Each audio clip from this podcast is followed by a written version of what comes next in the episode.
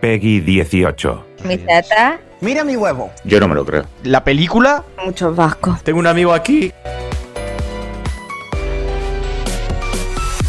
Precaución, este programa puede contener trazas de GoldenEye 64.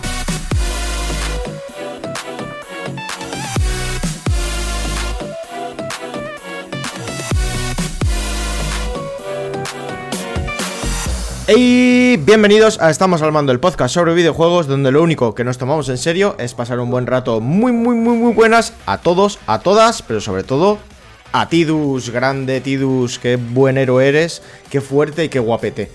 Eh, programa número 45 de la sexta temporada, ya unos cuantos. Hemos pasado, por cierto, por el programa 300 sin haber dicho prácticamente nada, pero ahí ha pasado.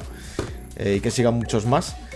Y estoy aquí como siempre con mis tontertulios. Bueno, como siempre no, porque Ángel eh, no sé si le ha pasado un camión de 17 toneladas por la espalda y se ha jodido y no ha podido venir. Esperamos que se recupere.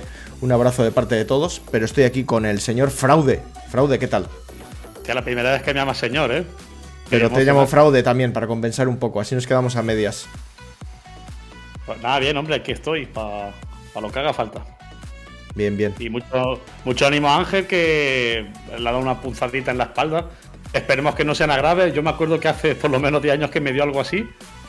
Y fui al médico y el médico me mandó una radiografía a la semana de que me pasó eso. Lógicamente, cuando fui a hacerme la radiografía, yo iba ya más derecho que una vela. No se vieron de nada y me dijo el médico: ¿Tiene que usted que hacer ejercicio para fortalecer esos músculos? Y dije yo, sí. Hasta el día de hoy. Sí, ya, ya. Hasta que te dé otra vez y merecido tendrás. ¿Y sabes por qué me dio? ¿Por qué? Por ayudar a mi madre con la bombona del butano. Decirle, yo la cojo, no te preocupes. Por hacerte el Y ahí me dio. machito. Ahí me dio. Pues nada. Pues hoy de los integrantes solo tenemos a, a Fran, pero tenemos dos invitados súper especiales, porque estos sí que saben de videojuegos, no como nosotros, y nos van a hablar de, de un libro que han escrito ellos y que vais a ver que os va a gustar a todos. Pero voy a dejar que lo presenten ellos. Eh, primero, Dani, ¿qué tal? Dani Bob. Buenas tardes a todo el mundo. Muchas gracias por venirte, tío. Todo un honor, ¿eh? A ti y a vosotros por, por invitarnos. Y tenemos también a Iván Batle. No Battle, Hola, Bat- ¿qué tal? Batlle, Batlle. Batlle, Batlle, sí. Pero ya te digo, es, es algo habitual, ¿eh? es un apellido catalán que, que cuesta mucho, cuesta mucho, pero bueno, estoy acostumbrado. Es que yo, Pues como encantado. vasco, el idioma catalán no me termina de entrar. Es bonito, pero me cuesta, me cuesta. Se me, se me lía ya. Sí, sí, bueno, nos pasa a todos, ¿no? Yo igual, cuando oigo vasco, pues también aquello que Mm. Claro. dices, wow. Y eso Sí, que sí. tengo el, el pueblo por allí, ¿eh? Bueno, por medio Castellón ya casi, ahí en Tarragona. Ah, mira, Abajo yo mis padres están ahí en. Tarragona abajo también, Mm. sí, sí. Así que algo de catalán me gustaría saber más. En su día yo creo que se me ha olvidado un poco, antes lo controlaba mejor. Pero lo tengo que repasar, porque teniendo el pueblo por allí, manda cojones. Pues muchas bueno, te gracias. vienes Ana. alguna una temporadita. Sí, sí, tengo que ir por ahí. Este año lo tengo planeado. Muchas gracias por venir, un abrazo enorme, de verdad. A vosotros por darnos este, este momentito aquí para pasarlo bien, hablando de videojuegos. Y bueno, como siempre, yo soy David Cirula, encantadísimo de estar aquí una vez más con vosotros, intentando que este barco llegue a buen puerto. Hoy no está Ángel, es probable que, que el, el barco vaya bastante mejor que de costumbre, pero se le va a echar de menos, por supuesto que sí. Así que nada, pues vamos a empezar directamente con, con el tema de hoy. Eh, voy a presentarlo, voy a enseñaros en imágenes, que hay por aquí gente en, en Twitch. Dani Tato, muchas gracias por esa suscripción. Ya tienes un embarazo con nosotros, ya tienes nueve meses eh, de suscrito. Muchas gracias. Vamos por el segundo, Dani. Eso, por el segundo. Pero con nosotros, ¿eh? Déjate de, de niños Sí, que sí, yo... Con uno ya y, y demasiado trabajo da. No, está bien, no me puedo quejar. Pues eh, fijaos, el maravilloso libro que nos ha llegado por aquí, la historia de los videojuegos desde 1970 a 1999. Ya hemos presentado por aquí algún libro anteriormente, os hemos, os hemos recomendado y tal. Y, este me ha gustado especialmente porque es un golpe de nostalgia brutal, tanto por la maquetación, que vais a ver que es, que es brutal. Os, lo voy a ir enseñando, pero ya abres el libro y fíjate. Monkey Island aquí a tope, pixel art del, del, que, del mejor que hemos visto nunca. O sea, esto es, lo he dicho antes, antes de la grabación estábamos hablando un poco en petit comité. Decía yo, joder, esto es un regalo perfecto para toda la gente que le gustan los videojuegos, que tiene una pareja o que no sabe qué regalarle muy bien, pero que es aficionado, perfectísimo. Y bueno, voy a dejar a vosotros que lo presentéis. En, en primer lugar, pues, ¿qué, qué, puede encontrar la gente en, en, este libro, ¿no? ¿Por qué lo recomendáis? Dani, bueno, lo, lo, has dicho. Nos vamos a solapar, mira. Hmm. Eh, ya lo has dicho tú un poco, ¿no? Eh, se van a encontrar, pues, nostalgia. Los que lo vivieran se van a encontrar nostalgia con, con los juegos de, de aquella época. Y, y, la gente que ahora haya empezado a entrar en los videojuegos un poco más recientemente, pues descubrirá un poco de dónde vienen algunas sagas que ellos conocen hoy en día, pero quizá no conocen el, el origen ¿no? de, de, esos juegos de aquella época. Sí, sí. Es que yo, por ejemplo, yo fíjate, empecé con una Atari 2600. Yo creo que igual empecé un poco tarde. Eh, tenía una familia un poco pobre, casi podría decirlo, y no pude tener consola hasta que no me compré yo una Super Nintendo. Pude catar la Atari por lo que digo, porque le cayó una a mi padre así ya eh, estropeada, la pudo arreglar y tal. Pero aquí empezáis a hablar de consolas ya que yo ni, ni conozco. Bueno, sé que existían. Pero, joder, aquí tenéis. Empieza desde el inicio, inicio. Y súper bien, súper bien maquetado y todo. Y luego vais a ver que, que tenéis referencias a consolas que hemos tenido todos en, en, nuestras casas. A la Super Nintendo, la Sega Mega Drive. ¿Qué os llevó a empezar a escribir este libro? ¿Y cómo fue un bueno, poco los pues, inicios? Yo palabra para también explicar un poco las funciones de cada uno, porque uh, yo tengo un cargo y él tiene otro cargo. Yo soy el editor de Red Ediciones y eh, evidentemente pues, soy el que llevo los proyectos a cabo, el que hablo con los autores y, eh, y en este caso también específico porque aparte de editor soy diseñador y maquetador y en este caso pues el, la parte mía es la parte técnica, he diseñado y maquetado el libro y la parte de escritura es de, del señor que tengo abajo, ah, bueno, no, al lado, a Iván.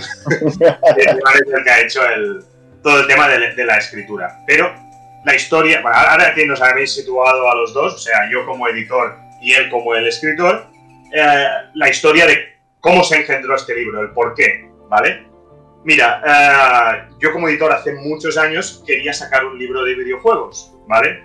Estaba buscando la manera de hacer un libro de videojuegos, pero así como, como lo, que, lo que habéis enseñado vosotros, ¿no? Del palo así más regalo, que sea muy, muy dinámico, muy visual, pero que a la vez, pues, que tenga calidad, ¿no? A nivel también de textos, ¿no? Y entonces teníamos en nuestra editorial un libro que habíamos comprado uh, a unos franceses, que a veces se compran libros, se traducen y, se, y, se, y se, se, se ponen a la venta, ¿no? Pero yo quería hacer uno aquí, que lo pudiéramos hacer nosotros y que nosotros tuviéramos el control sobre lo que los juegos que habrían, cómo se, cómo se, qué ritmo tendría el libro y tal, ¿no? Y entonces, en un principio, hace, joder, hace seis o siete años, salió la idea de que yo haría el libro, ¿vale? En ese momento, el, poder que tenía en la editorial ahora era mucho menos, hacía muchas menos cosas y tenía ese tiempo para hacer un libro. Y le, dije al Iván, hostia, vamos a hacer un, vamos a, preparar un listado de, de, de, videojuegos porque me veo con la capacidad de hacer un libro de, de, videojuegos. Y en su momento pues le pedí ayuda a él para hacer ese listado, del, del 70 hasta el 2000 y pico, ¿vale? Eh, y me, me, me, enfrasqué en eso, hostia, pues voy a, voy a hacerlo porque tal. Pero mis eh, trabajos editoriales pues se fueron solapando, solapando, solapando. Y llegó un momento donde fue imposible, yo no podía. Ah, tengo escritos, hay escritos ahí en la recámara, pero no van, no podía evolucionar el proyecto porque se me acumulaba la, la faena, ¿vale? Entonces llegó un momento que le dije a él, oye, eh, ¿por qué no lo hacemos a cuatro manos, ¿vale? El, el, libro, porque yo no puedo, yo solo no podré sacarlo adelante por temas laborales, ¿no? Y él me dijo que sí, y entonces él ya estaba haciendo el libro, uno de los libros que tiene detrás suyo, que es el manga y anime, perdón, el manga y anime, y me dijo, ah, sí, sí, vale, pues bueno, estoy haciendo el manga y anime, pues si quieres a cuatro manos lo hacemos. Lo que pasa es que yo ni a cuatro manos, ni a media, ni a seis. O sea, yo, yo llego a un momento donde tenía tanto trabajo que no pude, no pude hacer el, el, libro. Y entonces dije, Iván, ya me reuní con él y le dije, Iván, yo te lo maqueto, yo te lo diseño, tú eres capaz de escribir el libro con lo que hemos tratado hasta ahora.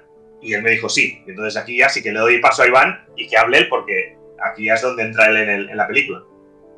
Bueno, enganchando un poco con lo que ha dicho él, pues sí, eh, este señor y yo trabajamos juntos muchos años en, en, aquí en Plaza Cataluña de Barcelona, y hablábamos y hablábamos y hablábamos de videojuegos, mucho, mucho, mucho ahí en, más que trabajar, casi íbamos a pasarlo bien, ¿no?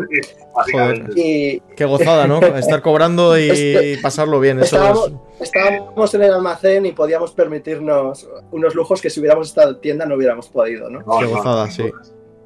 Pero sí, sí, pues de, tanto rayar y rayar de videojuegos, pues lo que ha dicho él, ¿no? Cuando tuvo la, la idea de preparar un libro, pues primero es eso, lo tenía que hacer él, eh, luego me propuso lo de ir a, a, cuatro manos, como dice él, y al final pues me dijo, yo no puedo, si lo quieres hacer tú, pues para adelante, como ha dicho, ¿no? Y yo dije, bueno, pues sí, ¿por qué no?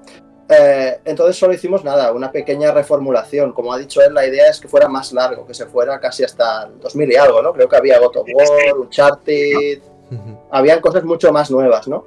Pero hablando, hablando, le dije, bueno, ¿qué te parece si empezamos eh, un poquito antes y, lo vamos segmentando, ¿no? Porque eh, incluso con las 232 páginas que tengo en el libro, al final se, fue acotando y hay una selección pues de, de 60 juegos. Eh, porque al final no, no, te da para más. Si quieres poder explicar alguna anécdota, alguna vivencia tuya, lo, que significaba para nosotros eh, los juegos en esa época, pues te, tienes que, que, buscar eso, ¿no? Un poquito de, de acotar el, espacio temporal de lo que íbamos a tratar. Y así quedó, pues del 70 hasta el 99, como dices tú, eh, desde que empiezan los videojuegos más o menos, hasta el 99, que es cuando sale Dreamcast, hacemos ahí el cambio, ¿no? Acabamos en la generación de los 32-64 bits y lo cortamos ahí.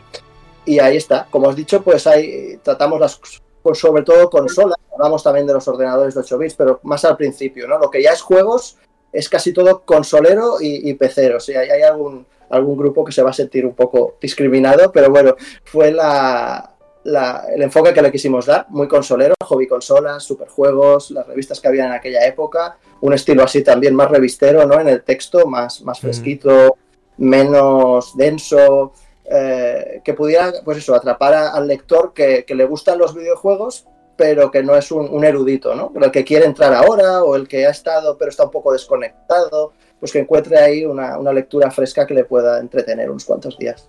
O el que quiera guardar simplemente un libro que repase de forma súper cómoda de leer, porque esto lo puede leer todo el mundo. Eh, todo el repaso. Porque aquí vemos eh, la Game Boy, la, la Game Gear, Joder, mira, la he visto y se me, se me activan recuerdos de, la Game Gear, que es una consola que mucha gente quizá ni, ni recuerde casi. Porque... Sí, si, si vas pasando páginas más adelante mm. están tratadas, pues las, las, más importantes, NES, Master System, están tratadas con su propia página para ahondar un poco más en ellas. Y luego también si vas pasando hay intercaladas, pues eh, momentos del videojuego, ¿no? ¿Qué significaron las revistas para los jugadores de aquella época, los salones recreativos, la guerra de Sega contra Nintendo, hay, hay como unos especiales donde he intentado pues ahondar un poco en, el sentimiento nostálgico de, aquella época. Sí, sí, yo tengo una pregunta. Desde el, el, Pong, que fue muchos consideran que fue el primer videojuego, al menos el primero que cogió importancia. El primero que se podía considerar que empezó a unir gente y a, hablar de lo que podía ser un videojuego. Luego el Tetris ya, vamos, lo afincó totalmente los salones recreativos, fijaos con fotos de, la época. Esto a la gente que nos esté escuchando por iBooks, que se pasa por, que se pase por YouTube, que lo tendréis en YouTube y estoy enseñando las páginas que hay, mucha, vamos. hay mucha gente que, desgraciadamente no pudo vivir a esa época de ir con mm. la monedita a la máquina, echar y jugar. Ya, o te vas a Japón o, hay muy pocas opciones de, poder encontrar recreativas. Aquí abrieron uno, hace poco abrieron uno, en plan hace 3-4 meses y duró abierto dos meses. Joder. Dos pues, meses no me duró. O sea que el negocio, si me lo quería plantear, mejor me olvido, ¿no? Está difícil la cosa. Joder, aquello era la hostia. La gente que nos gustaban los videojuegos, aquello era como el, cielo. Es verdad que era un cielo un poco raro porque estaba cubierto de yonkis, chavales, un poco. Bueno, depende del barrio donde acabará siendo el sitio, sí. Aquí en Barcelona tuvimos unos muy grandes que se llamaban New Park, que eran una locura. Teníamos recreativas de Ridge Racer que tenían un coche, un Mazda MX5 para que te subieras y, jugaras. O sea, hubieron desde las de barrio hasta locuras muy grandes. Pero, pero Yonkis habían igual, ¿eh? Esto, Iván, no sé a qué hora sigas tú, pero gente que venía a robar habían todo el día y en el New Park. no atado a tus cosas. Claro, ibas tú y, ya, ya se liaba todo. depende del chaval que fueras, la edad y el tamaño que tuvieras también. Yo era más bien pequeñito y a mí me decían, quita que sigo yo jugando. Y pues bueno, pues ¿qué le voy a hacer? Me iba a casa llorando y ya está. Seguro que lo recuerdas con nostalgia igualmente. Aún así, es que lo recuerdo con nostalgia, sí, porque echarme una partidita ahí al Kai de la Dinosaurs, eso era increíble. Uy, sí. Magia pura. Sí, había. Tengo una pregunta para vosotros, chicos. Decís que habéis pegado el corte en el 99. ¿Tenéis pensado hacer una segunda parte? Sí, sí, sí. A ver. Que lo eh, diga el señor editor. a ver. Eh, no, es, no es oficial del palo de que ya está en Twitter ahí en, en Ediciones, pero Iván está escribiéndolo. Eh, porque entonces, en el momento de que nosotros, él me hace el manuscrito, después, después explicaremos lo del tema de la corrección, porque eso, eso tiene, tiene, un, tiene un tema aparte, esta, esta mierda. en, en, su momento, cuando yo recibo la, el manuscrito, que bueno, yo con Iván es amigo mío, nos estamos viendo, cada semana nos veíamos y, y, lo íbamos hablando, pero cuando ya tengo el manuscrito físico y me lo leo todo, veo que el libro tiene potencia, que puede estar guapo, y en el momento en que lo maquetamos, mi editor jefe, porque yo no soy el jefe, hay un editor jefe por encima mío, dice que haga el segundo. O sea, del palo dijo que haga el segundo, porque esto es material bueno, una vez maquetado, quiero otro como este, ¿sabes? O sea, quiero la continuación. Y yo le dije a él, vale, ya puede escribirlo, porque nos interesaba también, ¿no? Porque si el libro ha salido ahora a esta campaña de Navidad del 2023, la idea es sacar el segundo volumen eh, pues en, la, campaña de Navidad de 2024, ¿no? Y, que Iván, además, lo tengo bien fresco, está bien fresquito aquí escribiendo. Eh, eh, además, es, un, es, un, crack porque está escribiendo este y está escribiendo la segunda parte del, del manga y anime, que lo tiene también ahí detrás. O sea, está escribiendo los dos libros a la vez, ¿no? Es, un señor que, no sé, yo no sé cómo se lo hace, pero, pero bueno, puede escribir los libros a la vez. El de manga y anime lo hago a medias con mi pareja, que ella también sabe mucho del tema y, está ahí ayudándome, así que ese no es mérito mío al 100%. J.R.R. Martin, si alguna vez no escucha, aprende de este señor. Eso es. Tiene su libro, lo termina, lo que empieza lo termina. Y bueno, pero, a ver, el R.R. Martin tiene una estrategia, que es crear mucho hype. Eh, él puede permitirse crear el hype de decir, oye, que estoy escribiendo el libro de videojuegos volumen 2 y va a salir en el 2034, pero Iván, si dice que lo va, lo va a escribir y lo va, lo va a sacar en 2034, no lo va a comprar ni Peter. O sea, tiene todo el hype que quieras, pero lo que no tienes tiempo, ¿eh? Hablando de un señor que tiene ya su edad. Pero ¿qué hace ese hombre? no sé, aparte de jugar a Dungeons and Dragons, ¿qué debe hacer? Va paseando, se pasa por todas las ferias del manga y todo lo que pilla, todo lo que le ah, invitan, todas las Y escribir la historia del Elden Ring en una servilleta de bar. Sí, no, porque mucho no, no creo que hiciera. No, ¿eh? no hizo mucho. Escribió así un poquito. Estos son unos tíos que se llaman todos igual, que dicen no sé qué y ya está. Lo que, dice, lo que dices, pones el nombre y ya alguna venta le sacas, ¿eh? Al juego también. Pero quiero decir también que hablamos de segunda parte, pero yo aquí veo que hay potencial para incluso una tercera, ¿no? Que decir, conforme va pasando el tiempo. Eso, es un secreto. La tercera, yo, ya sabéis, yo siempre digo a Iván que yo soy sincero, tengo de plantearme la tercera, porque, vale, sí, ahora tenemos un libro aquí en las manos que es el retro gaming, estamos viviendo en, un boom de retro gaming, todo el mundo está ahí todo loco, y, eh, y es un producto que a nivel del usuario, eh, posiblemente, pues no sé cuánta gente os estará viendo a vosotros, os escucha, os lee el iVox, pero hay más posibilidad de que les interese este libro ahora mismo, porque es por nostalgia, por tal o por Pascual. El segundo libro también, porque coge y llega hasta la Play 3 y sí que hay mucha gente, yo estoy viendo la, estantería de ese señor ahí detrás y creo que también va a haber algo de, de, de, Play 3 y tal, hasta allí llega, a ver, este hombre, ese es el, es el cliente del, del, volumen 2, ¿vale?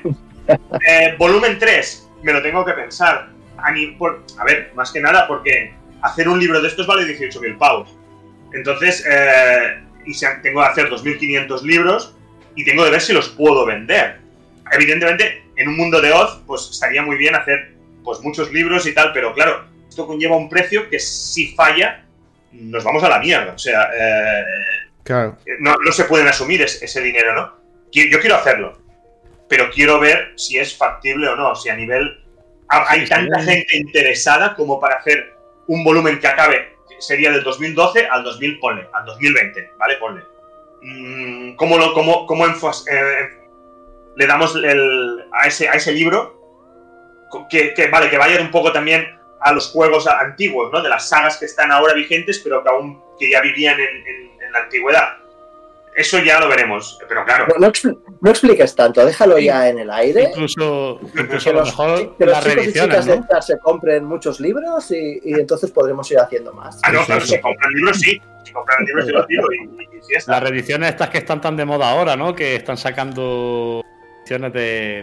Tanto como vuelven sacas viejas con nuevos títulos, como que esos mismos juegos de los años 90 están re siendo reeditados, actualizados y, sí. hasta punto para jugar hoy en día y hay mucho juego indie actual que bebe de los juegos de aquella época. O sea, se, puede tratar de muchas maneras realmente. La, época más actual, ¿eh? para que tenga un interés para un lector realmente.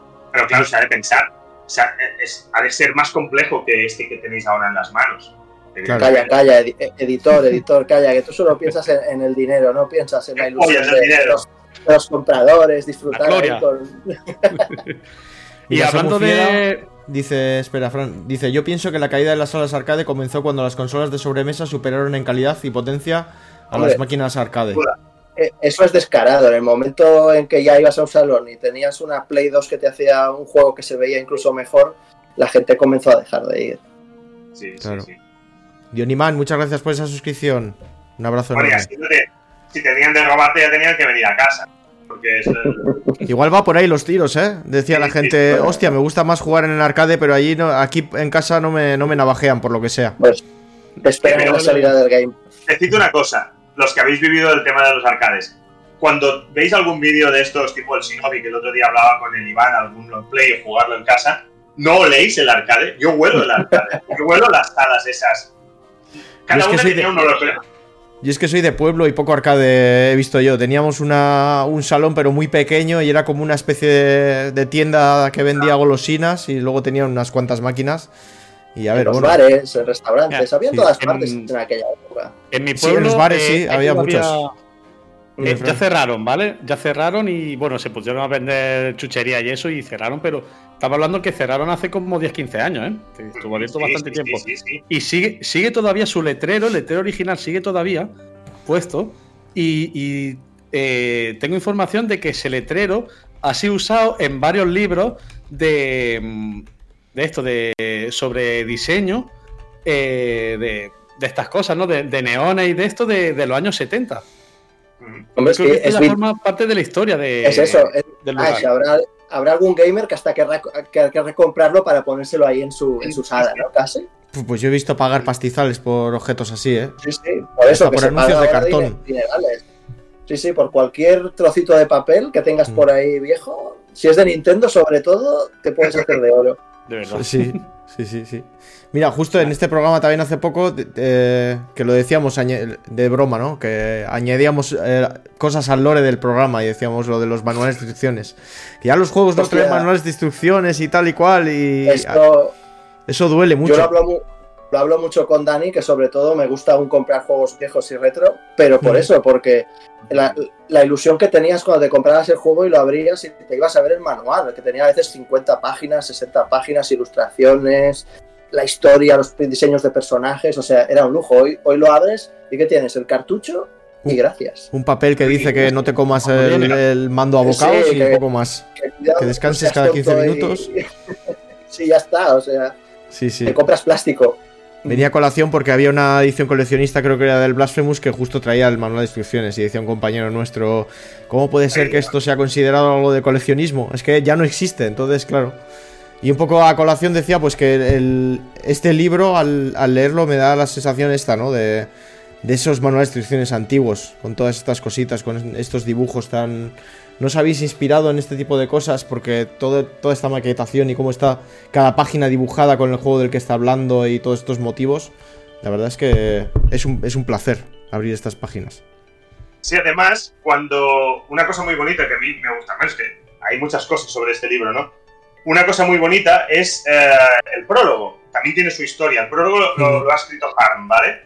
Entonces, pero bueno, todo no, no es tan fácil. Quiero decir, eh, cuando estábamos en FNAC, con Iván siempre estábamos con el rollo de ¿has visto este vídeo? ¿has visto este otro vídeo?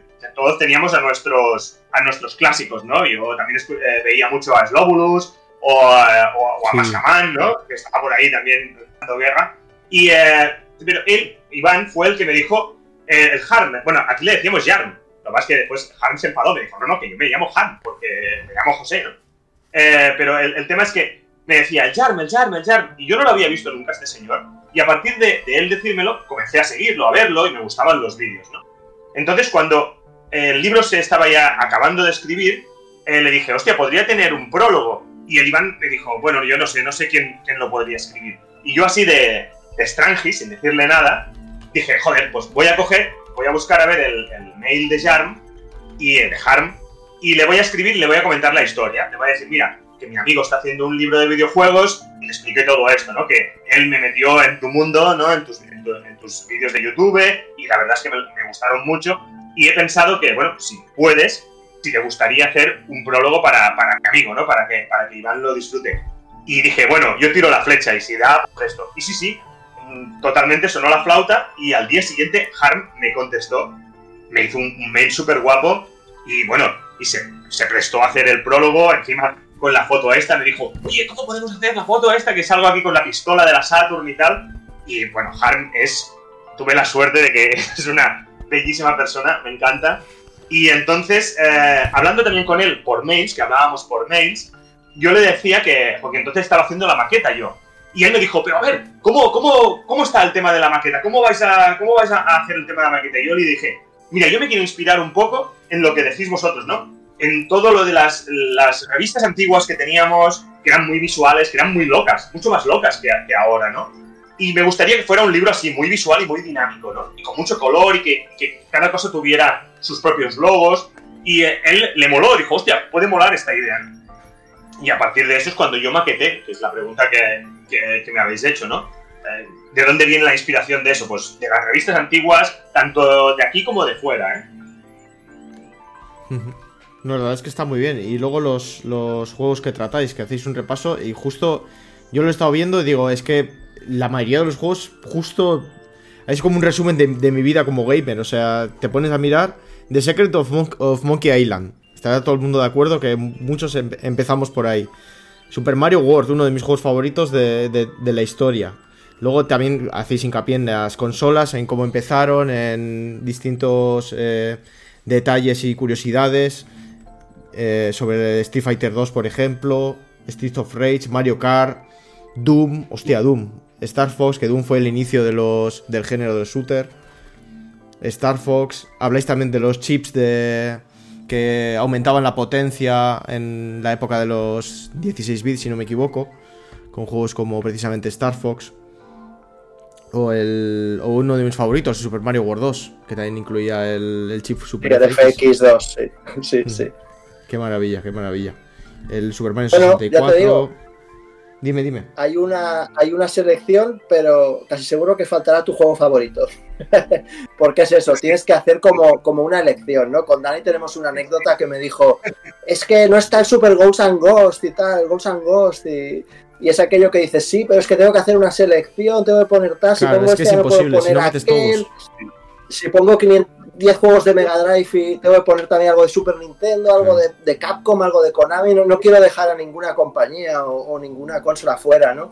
Entonces tienes que hacer una selección y, sí, muchos se quedan fuera, pero para hacer este tipo de libro que tenga una selección muy larga tendría que haber hecho eh, juegos a media página o a una página y tampoco era algo que, quisiera hacer, ¿no? Si hablaba de algún juego quería poder aportar algo más que solo lo hizo Capcom, salió en el 92 y lo, lo programó fulanito o menganito, ¿no? Así que bueno, sí, muchos han quedado fuera, desgraciadamente.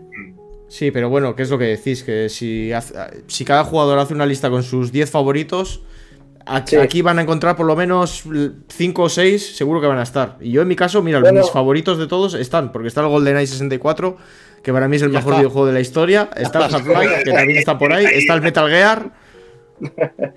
bueno, lo que se buscó es eso, realmente que al menos los 60 que estén merezcan estar ahí, ¿no? Casi, que, no haya nada que dices, hostia, esto me, me chirrea, ¿no? O sea, sí que he puesto juegos que obviamente además me gustan a mí, ¿no? Pero sí que he evitado pues poner fricadas muy locas que a lo mejor solo me podían gustar a mí o a un público muy, muy, muy, muy concreto. El Warcraft también estoy viendo, que qué pasada. Luego, luego ponéis detalles como el. Algo que es muy de la época, que algunos habrán olvidado, el. El Wal... El, ¿Cómo se llamaba esto? El Waldman. El Waldman, Waldman, eso. Waldman. Waldis, estaba liándome con, con el, con el del CD. que no eres tan mayor, hombre.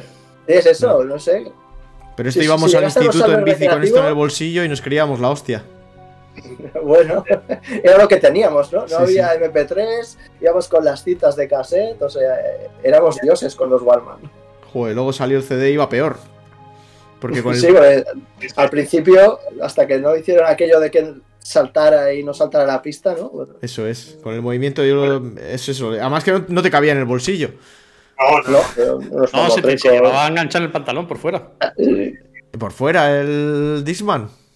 Claro, por fuera también, Sí, como sí, el Wallman. pinza. Sí, sí, sí. sí. Ah, nunca he llevado, yo siempre los metía en el bolsillo.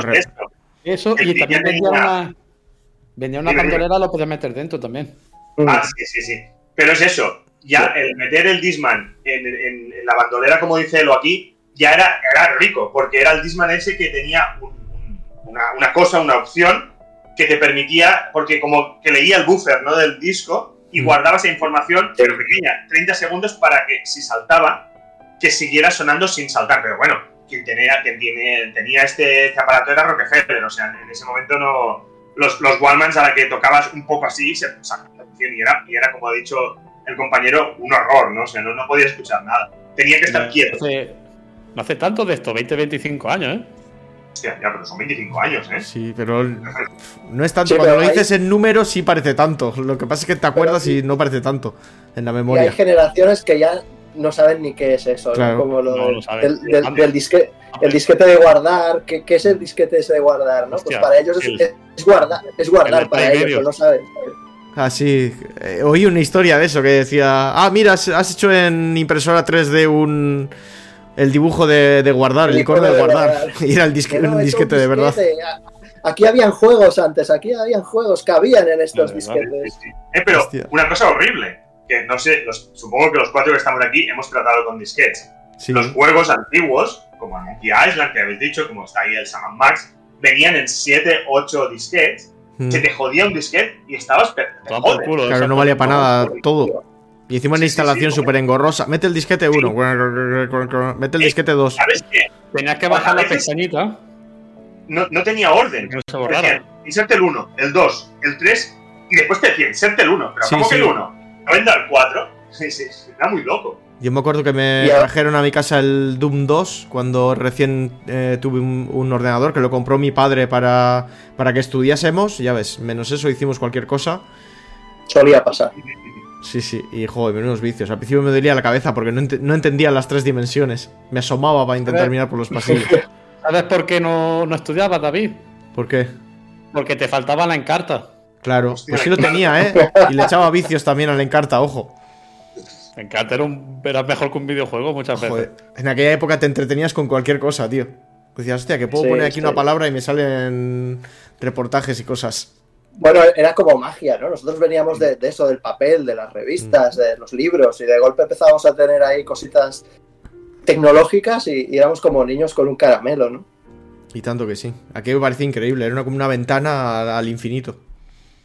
Bueno, y hablabais de disquetes, pero yo voy un poco más atrás y en Spectrum y tal habían cintas de cassette Ya. que tenías que poner el juego, esperar tu media horita que cargara toda la cinta de cassette en la, en la RAM y entonces poder jugar. O sea, era una locura. Yo eso Y que no diera fallo, ¿eh? Si daba no fallo, diera empezaba de nuevo, ¿no? A, empe- a empezar de nuevo. Rebobina la cinta y vuelve a sí, sí. Yo eso, por ejemplo, no lo he conocido nunca. Yo empecé eso, con los disquetes. Y, y con la Atari, que era un rollo. El Atari me acuerdo que tenía un, un cartucho que detrás tenía unas palanquitas. Entonces tenías un manual o, una, o tenía ahí una pegatina. No, era un manual, que yo ese manual no lo tenía. Por Sí, lo que los sea. pines esos que podía. Sí, y, y cada juego era una combinación de pines. El primero a la derecha, el segundo a la izquierda, el tercero a la derecha, el, el tal. Y si no tenías el manual, a probar combinaciones. Y a veces descubrías juegos que no habías descubierto nunca, claro, porque no te ponías a hacer matemáticamente todas las probabilidades posibles, sino que le dabas ahí cualquier cosa y dices, ah, coño, mira un juego. El, el ET no apareció, ¿no? El, el mítico ET no. no, ese nunca lo tuve. No, sí, sí lo tenía. es sí lo jugué, sí, ¿Sí? lo jugué, pero no, no lo entendí. En su época de- jugué un poco y dije, ¿qué mierda es esto? Es que- Creo que ni supe sí, que era sí. el juego de T. Aquí era, era la hostia. Pero bueno, ahí es yo que- vengo de. Yo empecé con la, con la Mega Drive, con esos cartuchos que había de varios juegos en el mismo cartucho, que esto ya no se ve en ninguna parte. en Mega Drive había eso. traía El, el Golden Axe, traía el, Mm. el Street of Rage y el, y el del ninja este que le dijiste esto el otro día, David. El del ninja, ¿cuál? El, el Re- el Revenge of Shinobi debía ser. No había, había. Sí, era- El Revenge o. Pues ese no lo dije yo porque yo no jugaba a pues, ese. Pues Y eso. traes en el mismo cartucho y como, y como se te fuera la luz o lo que sea, a empezar de cero la partida, ¿eh? Ahí no había guardado. Era es- empezar. Ni, ni siquiera había código, había algunos juegos. Yo me acuerdo jugar el, al Jurassic Park de la, de la Mega Drive y cuando te pasaba una pantalla te daban un codiguito. Ah, es Sí, verdad, claro, sí. Querías pagar, luego tú ponías tu código y Sí, seguía sí. a partir de esa pantalla. Luego ya llegaron los cartuchos con la pila de guardar, los RPG sobre todo empezaron, que Sí. podías guardar partida, pero antes sí todo era password si querías seguir donde te habías quedado. Mira, dice Samufiera. había Yo, juegos- yo- Dime, dime, Ah. Dani. que habían juegos que en, en esos tiempos de Mega Drive que duraban una hora y media, entonces ya estaban pensados para que jugar, que en una tarde te lo podías pasar. En estos que no tenían ni password ni, ni- ni guardado, era porque los juegos de antes, si te, si te fijas, ahora yo me he estado pasando muchos, con, ahora juego mucho retro en, en directamente lo, lo emulo, y muchos de ellos duran esto. Una hora y media te lo pasas, Claro. así, con mucha habilidad, ¿no? Es lo que dice Iván, ¿no? Que en los RPG sí que por narices tenías que tener un código o algo, ¿no? Algo que, que- para seguirlo, ¿no? Pero en los de arcade tipo Streets of Rage, en una hora te lo pasas. Sí, sí. Sí, pero estamos hablando de, de que éramos chavales que teníamos 6, 7 años. Con nosotros Sí, era una aventura. Era una Los de aventura. Era una hora y media cuando ya te lo sabías bien y, y eras un crack y da, la primera vez te mataban, te mataban en muchos sí. juegos porque la dificultad de antes, a veces ríete de los Demon Souls y compañía. Iba a decir justo eso, que muchas veces se dice ahora que los juegos son demasiado difíciles y que ahora se ha puesto de moda los juegos que, se- que plantean un reto y el, el eterno debate de si hay que poner modo fácil en, en este tipo de juegos. Y antes teníamos juegos dificilísimos que decías, pero si me he tirado aquí un mes para pasármelo, luego sí dura una hora, pero hasta que te lo pasas, me cago en la Sí, sí, en, recrea- en recreativa era aún peor, porque las compañías querían que le echáramos dinero, dinero y dinero, así que ahí te lo Sí. ponían difícil, a tope de difícil. de- a tope, tope, sí. Yo, yo flipaba con el Metal Slug, que también lo tenéis en vuestro libro, también tenéis un artículo sobre el Mm. Metal Slug, pero fue súper importante. Precisamente en arcade yo creo que es de lo que más se jugó y mucha gente eh, deseaba tener aquella Neo Geo, esa consola que tenía siempre el amigo de un amigo, pero nunca nadie... Yo la deseé como un de esto, pero uf, valía, si una Mega Drive y una, Master- una Super te valían 20 o 30, eso te valía casi 100.000 pesetas. Y Sí. cada cartucho te valía otras 30.000, o sea, Era una pasada, una En la pasada. época, ¿eh? Hablamos de 100.000 pesetas de la época cuando el Sí. salario mínimo, ¿cuánto era? uy, eso ya- ¿40.000 pesetas? ¿50.000 pesetas? Ahí no entro, no entro porque aún, aún no trabajaba, pero, pero sí, sí, era, claro, con la inflación y tal era mucho más. Y el Ghost and Goblins nos dice por aquí también Samufiera, joder, ese, vamos, lo probé un par de veces y me pareció tan difícil. Malaguita, Sí, sí, era- muchas pero- gracias por la suscripción. Había juegos que eran, vamos, Sí, sí. La idea era eso, que gastaras mucho dinero y al final sí, pues te volvieras un crack. Pero primero, danos dinerito que, que queremos llenar los bolsillos. Y el Sí, Double ¿no? Y Dragon, que también que- habláis por aquí. Lo enseño. Sí. El Double Dragon en su época yo lo jugué en NES, no lo jugué en arcade, pero me, vamos, me Este tú que has explicado, has explicado algo de hacer clases y, o algo así que no, que no hacíais clase. Yo ese me apuntaron mis padres a clases particulares de informática y esa era mi clase particular de informática. El profesor, que era un chico joven, ah, venga, ya, ya os he explicado, ahora jugar. Pues el Double Dragon lo descubrí en PC Mira, eh, en clases de informática. Sí, sí. qué bueno, tío. A nosotros solo nos dejaban jugar los juegos de Windows esos de... Había uno de esquí que ya te parecía increíble y no sé qué más. Pues, yo en, en clase eh, hacíamos también mm, matemáticas con juegos, ¿vale? Que Mm. te hablo yo de lo- del año ochenta y pico. Pero cuando te- a- antes de acabar la clase, era cuando quedaban 10 minutos para acabar, nos ponían el Yeah, yeah Kung Fu, ¿cómo se llama? El Kung Fu. Mm. Sí, y podíamos jugar ese juego. Para nosotros, bueno, para mí en ese momento era, era Dios, era maravilloso. Yo esperaba esa clase para. Ya te digo, nos hacían con, con- matemáticas hacer eh, figuras geométricas en un programa muy básico.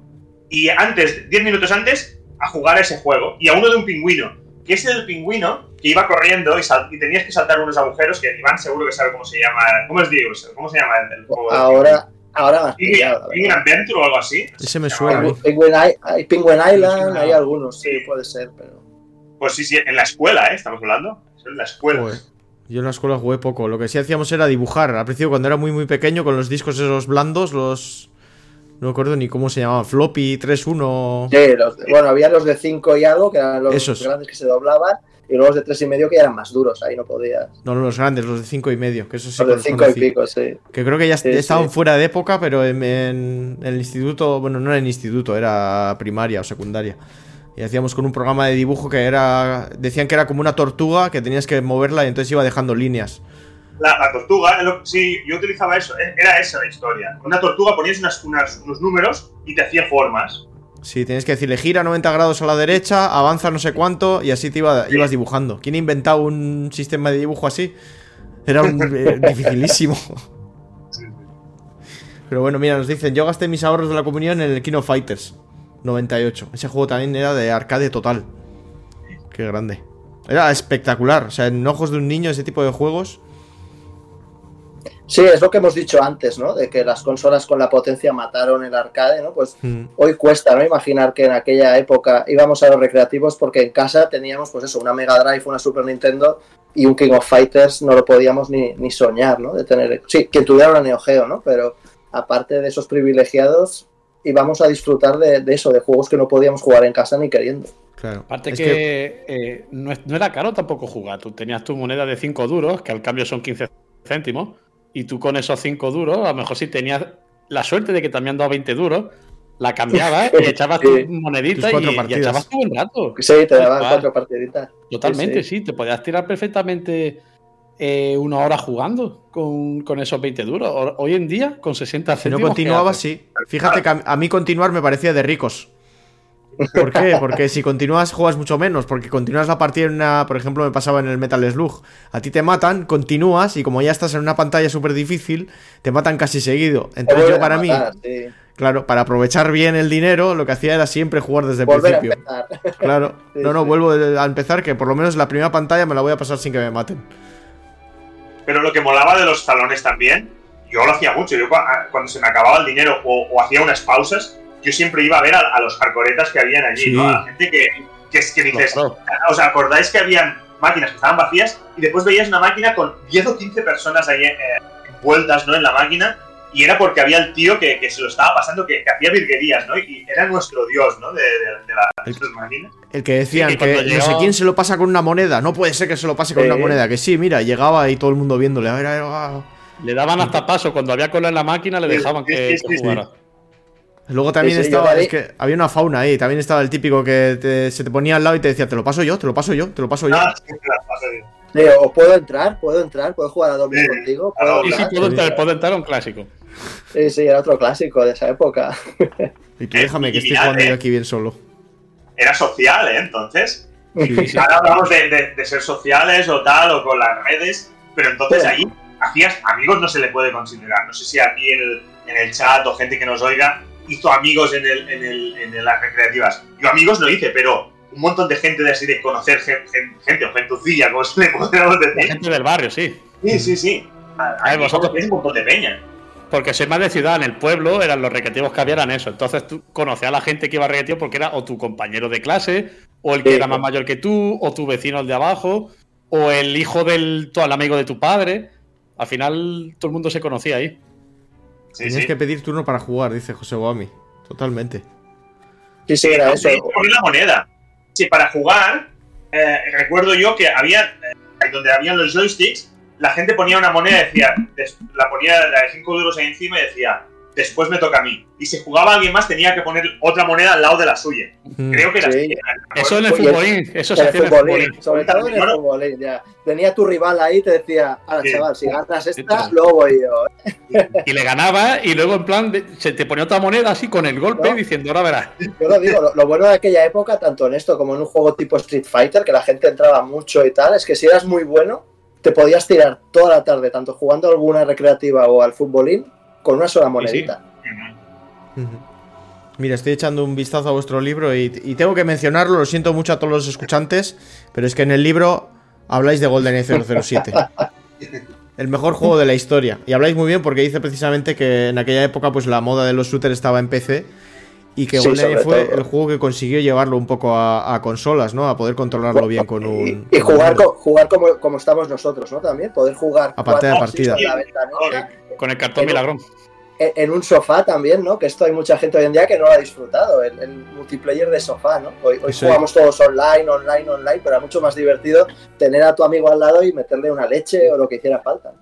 Y no le decías al amigo, no mires mi pantalla, porque siempre buscaba la posición, que no mires mi pantalla, nen, David. que- Sí, sí. Eh, Dani, David, yo podría haber. Ahora mismo podría ser rico, pero cometí un error que fue no. No tirar para adelante con un invento que hubiese sido revolucionario, que era el cartón milagrón. Ah, él ha dicho algo, ¿no? Tu- tu- el compañero Sí. ha dicho de ponerlo. Que era poner un cartón enorme en la tele, con celos colgando, eh, para que eh, dos se sentasen abajo mirando la pantalla hacia arriba, Bueno, y otros dos con unas luego- banquetas muy altas. hoy las teles son de 55, de 65, pero yo jugaba en teles de 14, 16 Sí, sí. pulgadas, que si partías la pantalla en 4, tenías tus Como un tres móvil. pulgaditas y media ahí chiquititas, casi, casi, sí, sí. O sea, Pues ¿Y de cuánto imagínate. el cable? El cable era de, de- de un metro. Estabas enganchado en la tele. Ahora puedes jugar desde el sofá. Lejísimos, pero antes estabas enganchado ahí. Era una pasada. La consola, me acuerdo que yo guardaba la consola en un armario y tenía que sacarla cada vez porque tenía el sofá súper lejos. Y, y claro, tenía que poner la consola en el suelo para que llegase de la tele a la consola y al mando al sofá. Y justo, Y el justo. enchufe. Y al enchufe, sí. El enchufe creo que tuvimos que tirar un tirar cable para que.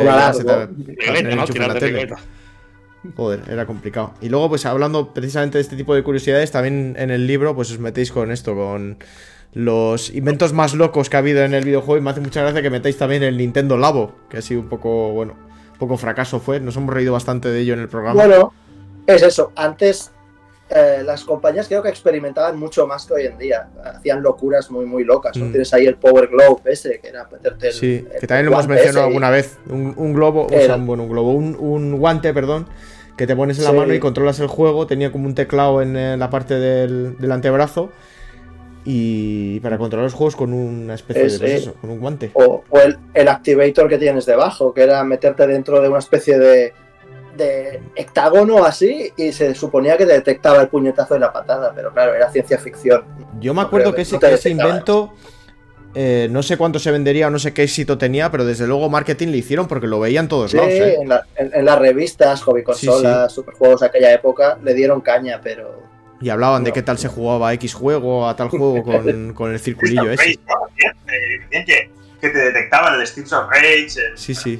Como dice Iván, eso es una mentira. Y yo de sí, pequeño sí, me hoy en día tampoco. Eh, Sí, claro, en aquella época nos vendían mucho esos cacharros porque nuestra mente ahí de, de chavalín decía, "Anda, pues si funciona tiene que ser guapísimo, ¿no? Voy a jugar y voy a echar, voy a echar un kame yo, voy a tirar el, el Hadouken.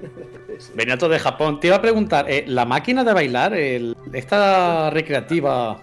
con- Sí, El, el- el Data, Data Revolution.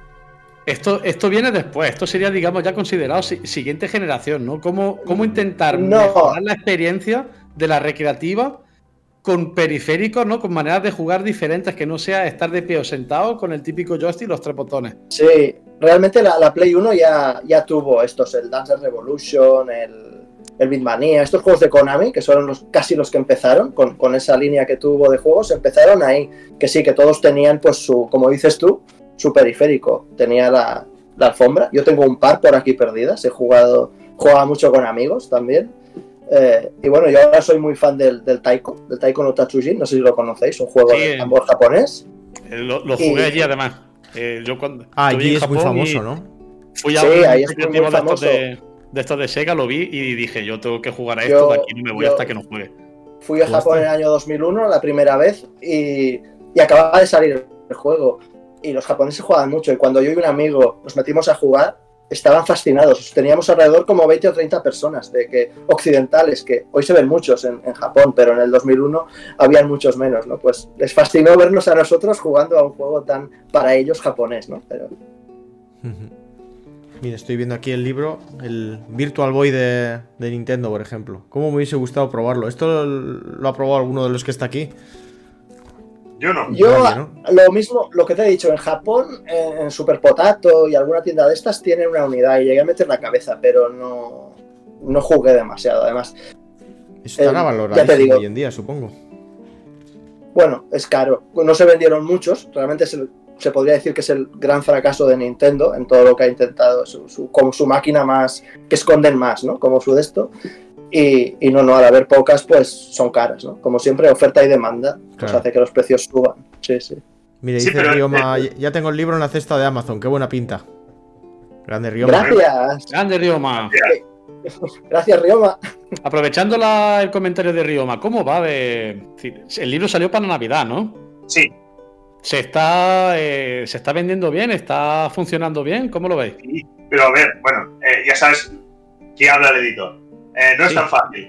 Porque Departamento de marketing. sí, el tema es, cuando tú sacas un libro al mercado, eh, tú imprimes, no sé, me, me lo invento, no sé cuántos se hicieron de, de videojuegos, 2000 o 2500, ¿vale? Tú los tienes, lo presentas a tus distribuidores, ¿vale? Tenemos lo que digo, Amazon, Casa del Libro, Fnac y todas las, las librerías, hay un millón por toda España y Latinoamérica, ¿vale? Y entonces a ti te lo piden, pero eso no está vendido. A ti te dicen, quiero 100, quiero 200, quiero 10, quiero 15. Pero claro, ha de pasar todo un año para ver si este libro está funcionando o no. Porque a ti te lo han pedido. Y tú puedes, vas al almacén y dices, hostia, pues que solo queda medio palé del, del libro de Iván. Pero es que igual tres meses después, esto sí lo que te lo devuelven. Y Claro, las tiendas lo pueden mierda, devolver si no lo venden. ¿no? en, en el tema del libro, mm, oiga, pues lo devuelvo. Y te, te comes un mojón, ¿eh? Por eso te digo, eh, ¿cómo se está vendiendo? Pues si te digo que bien o mal, te mentiría. Que gente lo tiene y ahí en Twitter, pues ah, hay gente que lo ha subido. Hasta un buen hombre se compró dos, dijo, tengo dos. Tío, maravilloso. Y ahora cuando el 31 de enero que hacemos la presentación en, Barcelona, si alguien es de Barcelona y quiere venir, en el FNAC de Triangla, vamos a estar haciendo el cabra allí y vamos a, a presentar el libro y ahí evidentemente se venderán también. Pero claro, estamos hablando de eh, unidades de 10, 15, ¿vale?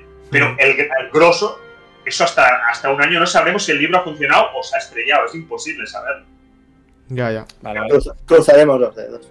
Esperemos, que esperemos sí. que sí, que, que por lo menos el- el- la primera edición Sí, eh, se agote. Por lo menos la primera edición se agote y, Yo creo que, Que sí, digamos, eso es lo que decíamos va, al esto- principio. sí, a ver, que quede claro, el, que sí. juego, el libro se llama La Edad de Oro de los Videojuegos, 1970-1999, para la gente que solo nos escuche en iBooks, aunque supongo que pondré alguna, habrá algún algún link o algo, no sé si soléis poner algún link de, de Amazon o algo para que la gente pueda acceder fácilmente. Sí, a ver, se puede comprar a quien lo quiera comprar. En Amazon casi siempre hay, porque Amazon funciona diferente a, a las tiendas como FNAC o la Casa del Libro. Amazon te va pidiendo cada semana. Eh, me, lo invento, ¿eh? En el almacén de Barcelona tienen 10. Los venden, te hacen otro pedido, 10 más. Los venden, 10 más. Los venden, 10 más. En cambio, los grandes comercios te piden una cantidad grande y por eso nunca sabes, ¿no? Si hay, si no va a haber, si te lo van a devolver, no. Y el más fiable en este caso es, es Amazon, que tú miras y pone, el Iván mismo, que es un friki del Amazon y lo va mirando, pone, queda una unidad. Hostia, queda una unidad. Y miras al día siguiente y dice, en stock. Quiere decir que estos tíos han dicho, hostia, 10 más. Y entonces también está, pues evidentemente, en la página web de, de Redbook Ediciones. Si se compra en la página web, pues eso, claro, va, va a salir del almacén. O sea, que eso, eso es seguro. Y quien, lo- y quien tenga librerías por, por su ciudad y quiera visitarlas, pero claro, ahí es a riesgo de que lo tengan o no. Ya, claro. Bueno, nosotros eh, cuando estéis escuchando este programa, si vais a la caja de descripción tendréis por lo menos el, el link de, de la página de ellos donde podréis comprar el libro directamente, que supongo que será la mejor opción. Y bueno, y decir que yo creo que tendrá éxito porque sobre todo es lo que decimos. Tú ves este libro en, en cualquier tienda, cualquier aficionado y dices, joder, es que es algo que quieres tener en tu colección. Súper fácil de leer. Del 70 al 99, sí, Dionimán. Y mira, dice Rioma que en cuanto lo tenga lo va a subir al Insta y le da publi. Grande, un abrazo. Gracias. Eso es abarcar, sí, porque es lo que decimos, que son como... A ver, no, evidentemente no habla de, de absolutamente todos los juegos, creo que habéis dicho que son 60, 60 juegos más o menos. Creo que entraron 60, sí. Luego hay ¿Cómo eso, luego- Sí, son 60 juegos, creo. Luego hay, creo que acabaron entrando, porque claro, esto también, cuando él edita, oye, que, que no tenemos tantas páginas, hay que quitar. Han Mm. quedado cosas que, que para un Director's Cut, ¿no? Pues se podrían poner, ¿no? Pero hay como 60 juegos, creo que quedan 13 especiales de estos que os he contado, tipo, pues, la guerra de Sega contra Nintendo, los recreativos, tal y cual, ¿no? Esas cosas. Y luego, pues, están las consolas, creo que 10, la, la, NES, la Game Boy, la Super NES, la Mega Drive, la Master System, ¿no? Pues la, las más importantes de 8, 16 y 32, 64 bits y, las, y la Game Boy como, como portátil. Sí, sí. La edad de oro de los videojuegos, pregunta Carlos. Sí, así se llama. La edad de oro de los videojuegos. Pero bueno, hubo drama al final, porque claro, eh, cuando yo lo estoy cerrando ya con la maquetación, eh, me dicen que ah, me paso de páginas. O sea, y el problema de pasarse de páginas en los, en los libros es que va, los libros van por pliegos, ¿vale? Y entonces eh, no puedes hacer, ay, pues quito un juego. No. Si quitas un juego, igual has de quitar cuatro. Porque cuatro, páginas bueno, cuatro páginas. Ah, claro. claro. Porque cada página porque es si desde pones... el principio del libro es la misma página que la del final, supongo, ¿no? Si lo miráis, está. está o, o, va como por, o va como por libritos aquí. Son libritos, son pliegos, ¿vale? ¿Ves? Ah. Y entonces, ¿qué pasa?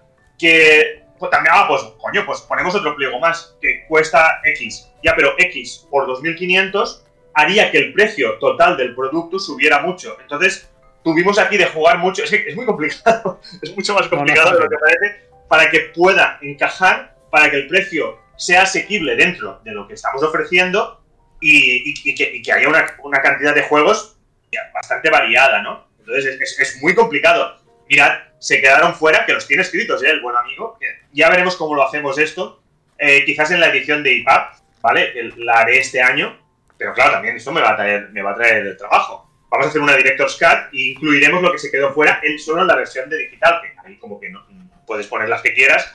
Y se quedó fuera el Ace Combat, se quedó fuera el Sega Rally, eh, mm. no sé cuál más, el, el, el, friki del Iván te lo dirá. ¿Qué, qué, qué más, qué más pues, se quedó fuera, Iván? Pues ahora ya no me acuerdo, la verdad. Sega Rally duele. Por ahí, los tengo guardados por ahí, pero ahora no me acuerdo. Un par más quedaron fuera. Sí, sí, sí cuatro o cinco se quedaron fuera. ¿Y algún especial? Bueno, y un par de especiales también. Sí. Había uno, el, el, el, del cine, ¿no? Al final no entró el del cine. El del cine, sí. Y eso lo tenía maquetado. ¿Cómo la puta con lo vemos? Toma, maquetado. Que era de. Hablaba pues de las películas de aquella época que intentaron adaptar jue juegos como la de Mario Bros. Buah, la de Mario Bros. La de Street Fighter. La, la de Street Fighter. Bueno, un, cuatro o cinco películas que te podías sentar una tarde con unos amigos y te ibas a echar unas risas seguro.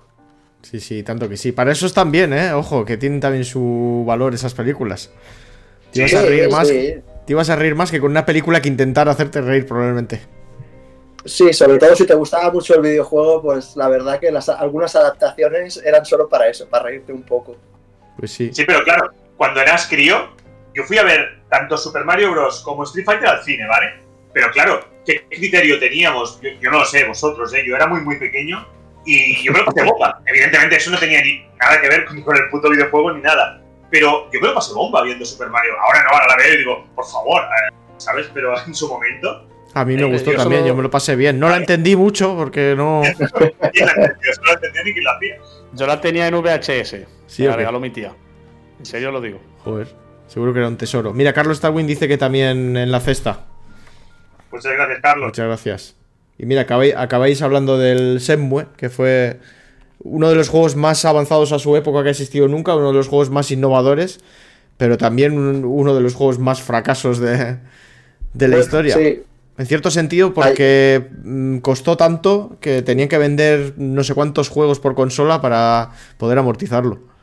Y es un poco un homenaje a Sega, pues que, que por aquella época fue su última consola de Dreamcast. Eh, tuvo que, que, cerrar la división cerrar, de, sí. de, consolas y quedarte como se quedó como third party.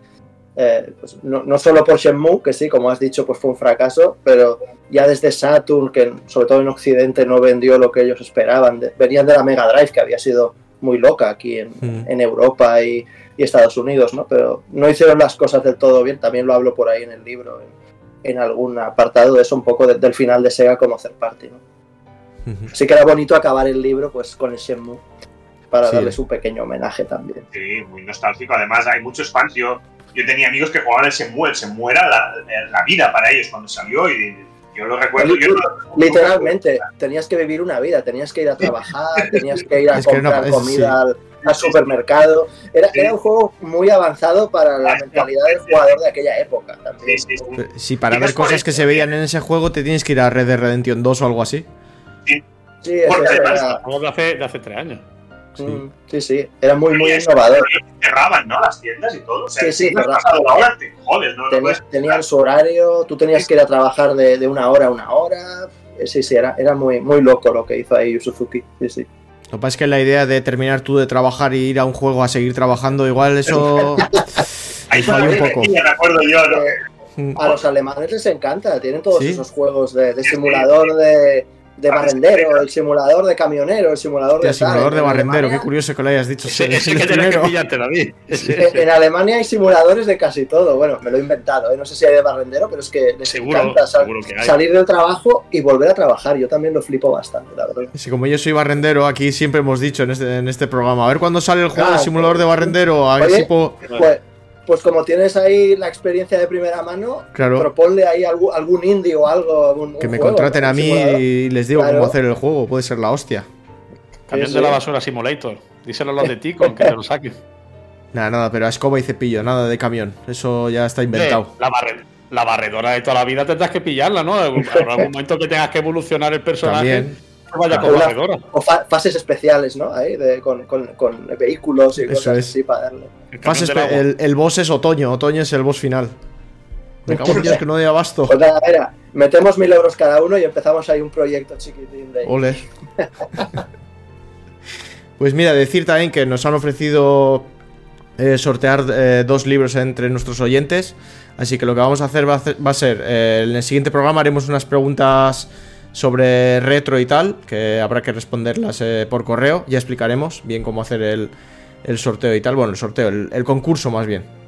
Me gusta más hacerlo en plan concurso. Y los y dos ganadores, pues que se lleven este, este estupendo libro. Y decir a la gente que nos esté escuchando en iBooks que se pase por YouTube para verlo, que merece la pena ver esta maquetación y cómo pega en la nostalgia este juego. Uh, abro, la- Sí, sí, abro el libro hecho- y, y veo el Warcraft. Qué maravilla. Venga, spoiler. Venga, spoiler, David. Venga, spoiler. Además, con Iván hicimos una cosa muy interesante, que por ejemplo, claro, Warcraft, eh, claro, abarca mucho. Hay Warcraft 1, Warcraft 2, Warcraft 3, además muy diferenciados entre ellos, porque el primero era, parecían como más piratas, ¿no? Eran una- después el segundo ya eran más medievales, el tercero ya se pasó a, la- a las tres dimensiones, y después hay el World of Warcraft, ¿no? Entonces, lo que hizo Iván en algunos de ellos, porque claro, hablar de uno, que es el Warcraft en sí, y expandirte un poco en esa, en esa pequeña hoja y media, un poco cómo, de, cómo fueron los otros, ¿vale? Entonces, te, te marca varios juegos en, en uno, te, da, te presenta uno y te da Te detalles la saga. de la, de la saga, ¿vale? Bueno, si mira la contraportada ya lo explico, ¿no? Es un poco eh, juegos concretos y, y sagas míticas. O sea, hay muchos pues que si te hablo de toda la saga, ¿no? Algún juego así muy, muy, muy top, ¿no? Pues quizá te hablo casi solo de ese juego. Pero en, en otros, pues en el Mario World, pues te explico que empezó en la NES, ¿no? En el Zelda igual, pues ahondar un poco en la saga para que quien las esté conociendo sobre todo hoy tenga contexto de, de dónde empezó todo. Entonces, por eso cuando llegamos al final dije, está el puto diablo. Y, y- y el, el Iván creo que lo estaba escribiendo el diablo o se le quedó fuera. Y, no, no, es que diablo Bueno. ha de salir. Pero claro, saldrá en el segundo hablando de diablo. tu, tu camiseta, sí. La eh, saga la, Diablo. la suda- la Diablo, sudadera que llevas. Sí, sí, sí, sí. Ese es de los Pero- Fran. Pero es que. Diablo marcó época. Yo este libro me parece que va a mi vitrina de los recuerdos, porque es, es una buena forma, sobre todo yo creo que este libro, en resumen, es una buena forma de, de tener un poco el, el resumen de lo que ha marcado tu infancia, o lo que ha marcado un poco en general eh, todos los que somos fans de los videojuegos y los que han- nos ha encantado. Y es Pero una forma haces, de... David, ¿Cómo? a ver lo que haces con el libro, pues luego cuando vaya a tu casa, Hmm. que no esté pegajosa la, la hoja del 007. La del GoldenEye no te prometo nada, ¿eh? Lo que puedo hacer con eso. Cualquier cosa, pero bueno. Además que huele. Huele a, a papel de, de manual de instrucciones, guay. Bueno, huele, huele a, bueno. huele a puro retro. Sí, sí, sí. Qué rico, papi. Oye, la gente aquí Bueno, agradecida por lo del sorteo. Lo abren el libro, pues yo lo he entregado a gente que, estaba promocionando y tal, y lo primero que hacen es eso, ¿eh? Es, es nifar, ¿eh? Es que huele un montón. El libro, Eh, una persona me dijo, ¿puedo? Digo, "Hombre, claro, el- el- el- es, la merca es suya, ¿no? Y entonces los snifó y, y la, la verdad es que eso estuvo muy bien, ¿no? Porque es lo que dice él, huele a los manuales, es cierto, Sí. ¿eh? Huele a los manuales antiguos. A ver, no sé si será. retro, Es que todas las retro. páginas son a todo color y todas son están rellenas de dibujos enormes. Entonces me imagino que eso. Pues le da esa calidad y ese. Me imagino que el olor será de eso, no lo sé. No tengo ni idea, pero. También le da un poco el, el toque revistero de aquella época, pues Sí. eso, que, que Dani puso. eh, hay anuncios realmente, hay, hay estos que están en una página, algunos son anuncios de- reales de, de revistas de aquella época. ¿no? Otros no se pudieron poner porque había anuncios muy locos, ¿no? Habían de ya ca- casi erótico festivos, que, que es aquello que dices que cómo lo dejaban poner en aquella época en, en las revistas, ¿no? Pero, pero no. Bueno, era otra época, es que era otra época y ya todo vale. La época en la que sí, Sega no, se vale. puso súper rebelde, ya era una lucha contra Nintendo en los anuncios también. sí, se, se echaban palos. Esta, la mía Sí. tiene tantos colores y la mía tiene un procesador de tanto tal. O sea, Sí, se sí. echaban la- los mocos. De hecho, Sega tenía el. Eh, ¿Cómo? La, la caja esa de la caja esa de juguetes Hmm. y, ponía, y había no, me- no me acuerdo que Iván seguro que lo sabe y ponía arriba estos son juguetes en comparación con la consola Sí, que sacamos con la consola. la Mega Drive o alguna de estas o la Saturn no, no, no me acuerdo cuál era No me acuerdo, pero sí, sí Sega había. sí que cogió sea, esa, esa dinámica de decir nosotros somos el- la consola, los Los- videojuegos para adulto y Nintendo es eh, sí, sí, ahí, el ahí está. juguete. De hecho, tenían ese lema que decía Sega 2 eh, what Nintendo. No, sí, dale, lo que, lo- nosotros hacemos lo que Nintendo no puede. Hacer. Sí, Eso sí, es. sí, sí, sí. Sí, Y sí, hacía los anuncios esos que decía eso. "Pa- canal Pirata Sega, no sé qué, con voces Y es así. eso, eh, En Japón, que no hicieron una promoción tan agresiva como esta, Mm. eh, no pudieron con Nintendo o con Turbo, la, la PC Engine, que estaba muy fuerte en Japón. Pero en Estados Unidos y Europa, a los Allí fue- jovencitos de aquella época, nos caló ese mensaje. Sí. Pues Creo que Sega fue por lo el- consiguió, sí, sí. Por el presidente de, que tenían Sí, en, América, Sega, ¿no? Sega América, sí, sí. Sí, sí, que cogió y dijo aquí hay que hacer un marketing súper agresivo y a los japoneses no les gustó mucho, Eh, pero Pero bueno, pero una vez empezó a funcionar, le dijeron, sí, haz lo que quieras. tira, tira. Kalin- sí. Kalinsky se llamaba Sí, No me acuerdo Tom cómo se llamaba. Este es Ah, Tom sí. Kalinske. O. Tom Kalinske se escribe, pero es Tom Vale. Kalinske, sí, sí. Mira, Rioma dice el cerebro de la bestia. Eso fue la, la respuesta de Eso Nintendo, es la, pero. la Super Nintendo, sí. Sí, Sí, sí, sí, el cerebro de la bestia. así. Era su logotipo en, en- en muchos anuncios. O lo mismo que cuento yo en el libro. No sé si os acordáis de los VHS que daban en, en las revistas. Sí, todavía los tengo. No tengo cómo reproducirlos, pero tengo. Tengo un, uno Eh. de Nintendo 64 que no sé por qué la carátula es un huevo frito, por lo que sea.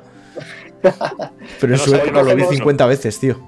Hoy coges internet, te metes YouTube y te ves el trailer de un juego, pero en aquella época no, no teníamos esa, esa opción. ¿no? O ibas a una tienda que tuviera el, el kiosquito con un juego, o te esperabas a estas revistas que te enseñaban juegos en movimiento. ¿no? Que eran Hostia, pero era polla. Te, llegaban. venía todo en la revista.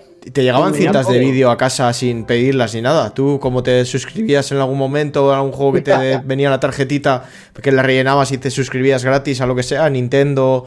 Sobre todo era Nintendo. ¿no? Sí, y la te. tenías que mandar además, la tenías que mandar por correo. Porque Sí, la sí, suscripción claro, no es como correo ahora normal. que cogía, le daba al intro y andando. un sobre y te Tenías decías, que bueno, pues me voy a suscribir sí. a esto de Nintendo. Y de vez en cuando te mandaba cintas de vídeo que te hacían una ilusión. Luego a clase, ¿has recibido la cinta de Nintendo? Sí, sí, sí. Joder, la he visto ya cuatro veces. Se nos está notando la edad. ¿eh? No sé vuestros oyentes si son muy jóvenes o no, pero nosotros estamos Sí. quedando de, de carrozas. ¿eh? Joder. estamos me- está, ahí estamos. Estamos también. Yo me acuerdo que un día fuimos a, además a clase que faltó el profesor, a- en la clase de religión. No sé por qué daba religión en aquella época. Pero bueno, no vino el profesor y nos pusimos en clase a ver la- una cinta de Nintendo 64 y no hemos estado tan formales en la vida. Hombre, estabais con vuestra religión, ¿no? Estabais dando una clase Claro. de, de Sí, religión videojuegil. Que además sí que es verdad que creo que forzamos la puerta para entrar. Ahí hubo un poco, pero, pero luego nos, nos pilló alguien y dijo, ¿qué, ¿qué hacéis? No sé qué, que no podéis estar aquí. Estamos aquí. Nos vio tan en silencio, tan formales, viendo aquello. Viendo el, el- el Turo, que el, el GoldenEye, que el- me acuerdo que el vídeo de GoldenEye que, que traía la cinta era como una beta, porque luego el juego fue bastante distinto. Eso es curioso. Sí, bueno, pasaba mucho en aquella época también. eh, muchos juegos cambiaban. Sí. Te metían una primera versión en, en trailers y tal, y luego lo jugabas y era bastante diferente. Normalmente mejor, por suerte, pero en aquella época, por lo que sea, no salían los juegos bugueados como ahora. Que eso también. Bueno, Bueno, es que ahora- alguna habría, alguna eso. Sí, no, había. ¿Cuál era ese que no se podía terminar? Porque venía con algo de. Hay uno de Mega Drive que es la muerte de Superman. Este, Todas las copias PAL están, están, están bugueadas. Sí, sí, no te lo puedes pasar, te compres a que te compres. Qué desastre. Hoy en día, como, como lo tienen fácil, oye, mira, yo saco el juego y si se cuelga, le sacaré un update, ¿no? Al día 1, update de día 1, de día 2 y de día 3. Pero entonces, claro, el cartucho ya iba con, con la con el cartuchito con la Roma ahí metida, ¿no? Mm. Sí, sí, era como que si la habían cagado, la habían cagado de verdad y, y Y a nada, recuperar los a recuperar los cartuchitos o, o lo que sea, ¿no? Sí, sí. Frank, creo que el Maniac Mansion, dice Samu, no sé por qué. Maniac Mansion. El Maniac Bueno, Mansion no me suena a mí es que tuviera problemas. bastante rara o- ¿De bugueado? Ostras, no lo sé, al menos yo cuando lo jugué en PC. No me suena, ¿eh? la, ve- la versión que tuve yo no, pero no sé si hubo una versión inicial que pudiera haber tenido algún problema. no sé. Mm. Cuando se quedaban encerrados en la, en la celda esa, que igual no había algún bug que impedía, que impedía sacarlos a los dos. Porque tenías que tocar una, una piedra o algo, entonces por huevos tenía que haber dos. Uno tocaba la piedra y el otro salía por la puerta o algo así. Creo, en el Maniac Mansion. No sé si se refiere a eso. No me acuerdo. No sé, yo no lo jugué, ese juego. Ya descubrí el Monkey Island, de ahí sí que sí. Y los de Indiana Jones, que esos eran. Uf. Era algo de eso. Sí, ¿no? yo de, de Lucas creo que el primero que jugué fue el Indiana Jones, también la última cruzada. Pero desde ahí sí, muchas aventuras gráficas también por aquella época. Que el Eve Exodus, ¿no? El Eve Odyssey. Eso ya, sí, bueno, pero Eso lo jugué yo en ya. Play ya. Eso Sí. es en Play ya, lo jugué yo al menos. Sí, sí. Y no era el mismo tipo, ¿no? Ese ya era como un medio plataforma. No, el, más... el, el era medio aventura plataformera, ¿no? Así que no era el típico plataformas, había algo de texto, ¿no? Hablabas y tal, pero, pero no, no era una aventura gráfica. No era el point and click de quedarte atascado y darle con el ratón a todo a, la pantalla. Empezabas desde arriba, clic, clic, clic, clic, clic, clic, clic, hasta que clicabas eh, algo y decías, eh, hostia. Esto, y, y creo que la época que habláis vosotros ya están metiendo ahí PlayStation y tal, ¿no? Pero cuando yo compré el Sam Max, estoy hablando del 93, ¿vale? Había pocas tiendas de videojuegos, no era como ahora, ¿no? Había el Centro Mile, creo, y algunas Mm. raras. Y yo El iba a una Corte que el corte, bueno, pero, pero el corte inglés era el corte inglés, pero no había una específica de videojuegos. Yo recuerdo Centro Mile y Centro No, Mile solo, había- sí. Bueno, y, y había Canadian también, al menos aquí en Barcelona había tiendas Canadian y tal, que eran iguales casi. Aquí en el Pero País Vasco solo teníamos 93. Centro Mile. a Centromile, porque sí, en la, la ciudad había Centromile. Pero cuando yo compré Sam Max, eh, era muy pequeño, en el 93, ¿no? Y eh, no había internet, no existía internet, no había nada parecido a eso. Y yo me quedaba encallado, como, como supongo que muchos chavalines. Y íbamos a la tienda, ¿vale? Íbamos a la tienda a hacerle la olla al, al que vendía los juegos, que claro, y le decíamos, ¿y cómo pasó esto? ¿Y cómo pasó esto? Pero tenía la suerte de que, como que siempre había otros niños por allí, me decían, ¿dónde te has quedado enganchado? Porque claro, a ver, ahí- lo compraba mucha gente. Algunos sabía. Aquí en la, en la bola esa de, del- de- había una, hay una bola que tenías que cortar un trozo de. La bola más grande de. No me acuerdo cómo era. Y el, el- el niño me dijo, tienes que hacer esto y tal. Y yo, súper emocionado, irme a mi casa. Corriendo a casa.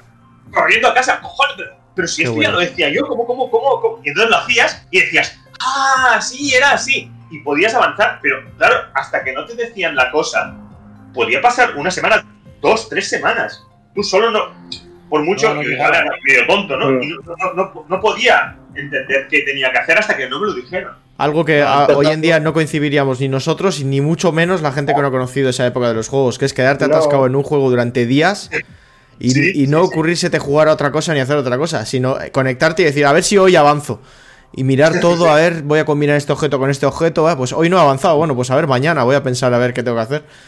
Es lo que decía, es lo que decía Dani, pero por, por otro lado era bonito, ¿no? Ahora Sí. coges, abres el ordenador, un FAQ, veo un vídeo de YouTube de otro que lo ha jugado, a ver. Pero me acuerdo en aquella época, pues eso, ¿no? Con lo que dice él con, él con los chicos del centro game, pero también con tus compañeros de clase que tenían el mismo juego, la tal. Pues hablar de eso, ¿no? De ¿dónde estás? ¿Dónde has llegado? ¿Te has atascado ahí? Yo lo he podido pasar, tú no, ¿no? Pues era, era bonito también.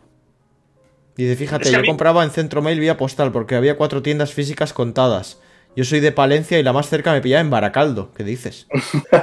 Hostia. Pues anda que Otra época, lejos. lo, lo que hemos dicho, Mm. otra época. Bueno, hoy, hoy también compramos en Amazon, ¿no? Y te lo traes, debes saber Sí. dónde, pero... Cuando cerró época. Centro Mail, también, ahora hace años que pasó eso, que cerraron todas las tiendas, a mí también me quedó un pequeño, un pequeño shock, ¿no? Una, una- fue una muerte como de alguien, de, Bueno. algún tipo de familiar, ¿no? Porque Pero Se le tenías en cariño, tío. porque El centro mail se reconvirtió en game realmente. sí, sí, pero Sí, tal y como era, ¿no? Yo, yo creo que parte de mi infancia murió un poco con eso. Ya hablo de por lo que habíamos vivido, ¿no? De que yo lo vi así también, ¿eh? Sí, Porque ¿no? era como súper especial. Yo no sé si me acuerdo bien, pero yo creo que pedía los juegos por teléfono, ¿no? Llamando. Sí, por teléfono. por Podías teléfono. hacerlo, podías. sí, sí. Sí. Llamabas y decías, hola, que quiero comprar no sé qué juego, vale, tal. No sé ni cómo pagabas. Con tarjeta, supongo, ahí leyéndole los números de la tarjeta de crédito. A mí me lo Yo me traían, acuerdo. ¿eh? O pagabas cuando te lo traían, ¿no? Sí, te lo traían. Había el cobro revertido. ¿no? Sí, que así es como pagaba, eso. sí, sí, sí, sí. Porque mi madre no me dejaría No, la tarjeta de crédito ni de coña, vamos. Contra reembolso. Lo, lo revertido era la llamada. Sí, sí, por eso estaba yo tope retro, pero otra cosa, contra reembolso era. Contra reembolso. a pedirlo, la tienda te lo, te, lo, te, lo, te lo pedía y lo ibas a buscar a la tienda. Yo contra reembolso nunca lo había hecho. Porque A mí yo me lo traen a casa. Mm, Porque yo el Ah, Centro Mail lo tenía en Bilbao, y yo Ah, soy de vale, pueblo, pues, digamos. lejos, Lo tenía lejos, sí, sí, sí. No, yo andando en cinco minutos estaba en el centro Mail.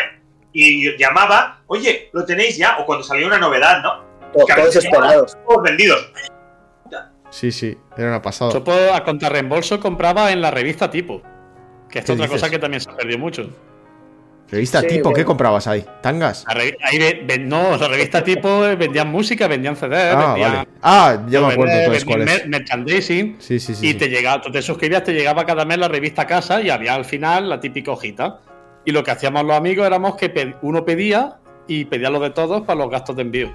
Ya, para Y juntarlo. cuando, cuando te llegaba de correo el aviso que fuera ya a la oficina a retirarlo y a pagar, pues íbamos todos en grupo, cada uno a pagar lo suyo y en los costes de Y se iba eh, todo contento con su. Y creo que también Oye. vendían videojuegos, ¿eh? Creo que había algo de videojuegos todo- también. Y esto se, se quitó, pero se quitó no hace mucho. Hace 15 años todavía estaba la revista tipo. Hace no mucho, ¿eh? 15 años. Sí, sí, sí. Y luego, no sé si os, acor- os acordáis del Game Pass de la época, que muchos estábamos suscritos, que era ir al videoclub para el fin de Sí. semana alquilar un videojuego. Alquilarlo siempre el viernes, porque si lo alquilabas Sí, un claro. miércoles tienes que volverlo Claro. el jueves. El viernes lo tenías hasta el lunes. Hasta el lunes, por el mismo semana. precio. Eso que Sí, sí, sí. no se entendía, el- pero decías, bueno, pues de puta madre. Y yo aquí había un videoclub que en verano cerraba todo el mes de agosto y te dejaba el juego, pues casi un alquiler normal todo el mes también, para no tenerlos ahí parados. Ya. Luego lo automatizaron, de- luego iba por cajeros y creo que ya no, no era igual. Te No, hacía no, ofertilla todo el fin de semana, pero seguías pagando más que de un día a otro. Sí, porque lo podías devolver igualmente lo que dices tú en esa especie de, de cajeros que había. Claro, eso es. Pero bueno, pues hasta aquí el, el programa, una hora y cuarto al final. Eh, espero que lo hayáis pasado bien. Y decir que, oye, cuando queráis estáis invitados de nuevo a hacer otro programa, a hablar de retro, de lo que queráis y del siguiente libro que, que vayáis a hacer. Yo me, me leeré en profundidad el libro y volveré a hablar de él en el programa. Y lo dicho, en el siguiente programa vamos a hacer, vamos a pensar cómo hacer unas preguntas de retro a lo largo de un, eh, tres o cuatro programas. eh, el que más haya respondido correctamente, ya lo explicaré mejor en el siguiente, porque habrá que responder por, por correo para que nadie se copie y nadie tal, y no importe quién lo haga primero ni nada, porque otras veces lo hemos hecho así y al final es un poco responder corriendo. Entonces vamos a hacerlo bien y se van a, a sortear, no. El que gane, pues eh, se lleva un libro. Sí, me gusta también la idea que tienes del lo que no lo es un sorteo, es un concurso, ¿no? Entonces, que animas así a la gente a participar. Es, es mucho más interesante, ¿no? Que, tengan es. de luchar ¿no? por, por, por a ver quién gana, ¿no? Está, está guay, me gusta, me gusta. Así luego leemos las, las respuestas también y tal, y puede ser, puede ser interesante. A ver, pensaré, pensaremos entre todos preguntas un poco difíciles ahí a pillar y a ver que, quién sabe de, retro, quién se merece este libro. ¿De qué color es el caballo blanco de, de este, del, ¿De quién? del. Ahora verás, del de la abadía del crimen? Sí, la mayoría del tiempo. Tú, Es pura cultura ese juego. de, qué- de en qué formato lo jugaras. Si lo jugabas en Spectrum era amarillo. Ya, no, no podía tener muchos colores, eso es verdad, ¿eh? ahí, ahí lo has pillado. Gran proyecto, de verdad me parece increíble. Voy a pillar dos, uno para regalárselo a mi hermano. Mira, dice Rioma que va a pillar dos. Qué buena, muchas gracias. Eh, Gracias. Bueno, pues eh, Frank, ¿qué tal te lo has pasado? Está guay, macho, eh, me pasó muy bien. Esta, esta gente son la caña. Y reviviendo, desbloqueando recuerdos y reviviendo infancia. Incluso ahora mismo tengo todavía el olor del, de la recreativa de mi barrio, que olía un poco a chusta. Olía un poquito ahí a. A tabaco y a... Es una mezcla buena y mala de cosas. Dani, Sí. Dani te lo ha metido en la cabeza y ya no te la vas a poder sacar. Ah, ya no me lo sé. Justo el olor igual no era bueno, pero todo lo demás sí, Ahora las voy a- sensaciones sí. Voy a la ducha ahora y. quitármelo todo. Salía roña ahí cuando salías de, de aquello, pero bueno, se disfrutaba igualmente. Además que, se, po- cuando. se podía fumar, o sea, salías Sí. también con un olor a humo. De hecho, se podía fumar incluso siendo menor, porque yo me acuerdo con los amigos que siempre había alguno fuera.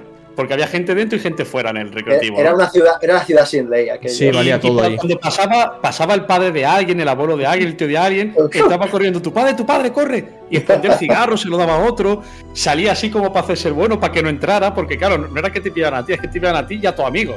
También, Y claro. luego que decía, pues, tienes que. Me decían, a ver si cambias de amigo, ¿eh? A ver si cambias de amigo. Preguntan si el Vale, proyecto vale. tiene Instagram. Ah, está- sí, pero es en parte de la editorial. eh, es- puedo, puedo pasar por aquí el enlace eh, del Instagram de la editorial y ahí se publican cosas de- del libro, ¿vale? Porque estamos haciendo promoción y tal. Tú me Y- pasas a mí todos los todos los links Sí. que tengas y yo los pongo Ahora, en la descripción de YouTube y de iBooks. y- Yo tengo el y- mío personal donde os hablo de mis fricadas también. También. Él además del libro os va a hablar de, de un montón de historias que evidentemente no caben en el libro porque este hombre tiene mil historias y las, va- las irá explayando allí en, en sus, en sus redes, ¿no? Claro, pues yo pongo todos los links y tenéis ahí más contenido. Además, eh, Iván también tiene el libro este de, del manga y el anime. El manga, sí. Alguien que le guste el manga y el anime, pues es muy parecido, pero con manga y anime. Pues mira, yo de eso soy bastante más inculto. Así que es interesante Pues mira, también. Tienes una buena guía de inicio de, de lo que, eso, de lo por que ha sido muy popular también, pues desde que llegó aquí a España, sobre todo, y a Latinoamérica también, que llegó de la mano. Pues está guay. Eh, Dani, muchas gracias por haber venido. Espero que te Gracias hayas pasado bien. Y Iván, muchas gracias por haber venido. Yo encantado, esto de revivir eh, viejas épocas siempre es divertido. Y, y lo que has dicho, si alguna vez queréis que venga a hablar de lo que sea, Bueno, hablar Pues de me- fricadas cuando eh, quieras. yo, yo de videojuegos siempre estoy disponible. Sí, sí, pues estamos en contacto. Pues muchas gracias a todos. Y yo soy David Ciruela, encantadísimo de haber estado una vez más con vosotros y deciros que tengáis mucho cuidado cuando cojáis un vehículo porque los vehículos tienen la mala costumbre de recorrer muchos metros en muy corto espacio de tiempo. Y si en ese corto espacio de tiempo os distraéis, pues puede ocurrir que haya un obstáculo en ese momento. Y los obstáculos tienen también la mala costumbre de no retirarse del espacio que ocupa el vehículo en ese momento. Así que no queremos eso, queremos que estéis sanos y salvos para que seguís escuchándonos la semana que viene. Así que nos vemos, nos oímos y adiós. Adiós. Oh, madre. Pero- Adiós. Oh, Omaeva Moshindeiru. Nani. I know it's hard to tell how mixed up you feel. Hoping what you need is behind every door. Each time you get hurt, I don't want you to change. Cause everyone has hopes, you're human after all. The feeling sometimes wishing you were someone else. Feeling as though you never belong. This feeling is not sadness, this feeling is not joy. I truly understand. Please don't cry now.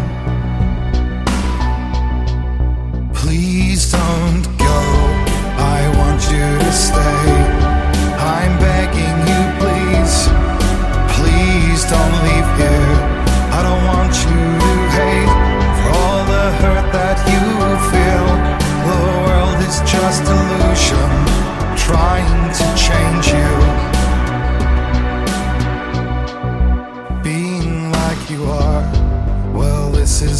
Something else. Who would comprehend? But some that do lay claim divine purpose blesses them. Well, that's not what I believe, and it doesn't matter anyway. A part of your soul ties you to the next world, or maybe to the last, but I'm still not sure. But what I do know is to us the world is different, as we are to the world. I guess you would know that. Please don't go. I want you to stay. I'm begging you, please. Please don't leave here.